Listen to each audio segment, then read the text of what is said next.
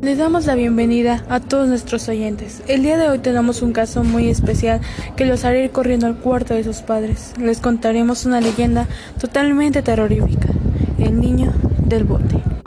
Se ubica en el domicilio Calle Galeana, 1976, lo que hoy es el puente de la avenida Ayuntamiento. Vivió un matrimonio con su pequeño.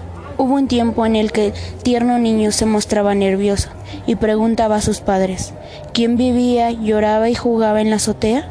Todas las noches, los padres no le tomaron la más mínima importancia y le decían, Ha de ser un gato, duérmete.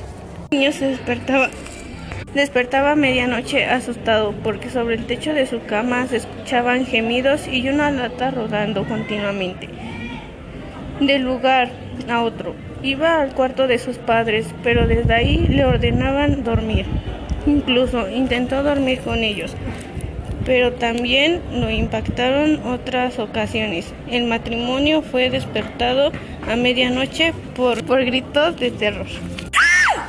Teniente de la habitación del niño y después de eso no pudieron encontrarlo en ningún lado, dieron aviso a las autoridades.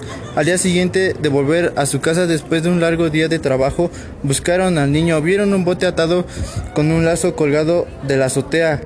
Con algo de enojo, el hombre se, se, sube a la azotea y ve el bote tirado en el techo, sobre la recámara de su hijo. Al acercarse ve a su hijo sentado en un rincón abrazando sus piernas.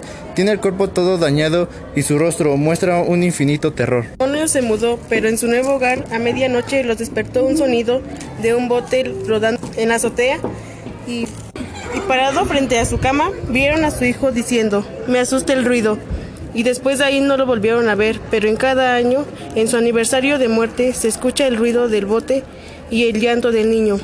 Esta fue la leyenda del niño del bote.